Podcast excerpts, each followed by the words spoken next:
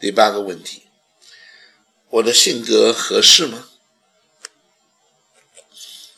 我不知道你是什么样的性格，但是我知道每个人都有每个人的性格。你想想看啊，一个人他非常忍辱负重、委曲求全、低声下气啊，假如是这么一个性格，你看他合适吗？我想他的朋友看到他这样，哎呀，不喜欢这样的人，瞧不起他。所以这样的人好像很适合做保险，其实他不适合。另外一个人啊，讲话振振有词，而且呢，讲话很有道理。那么同时还毫不客气啊，但是他的不客气仍然有一定程度的礼貌。那么他是经常据理力争，可是用头脑、用智慧来让对方没话说。这种人会让人讨厌吗？我看也不见得，因为每个人内心里可能也很想做这样的人，不是吗？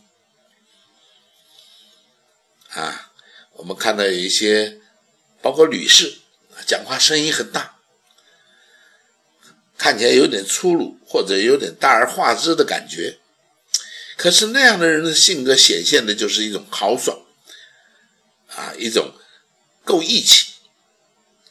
呃，这种人，他们卖保险可能没有办法，呃，和颜悦色，但是呢，他们却很能去影响别人。那么，我们也看到一些年纪轻的。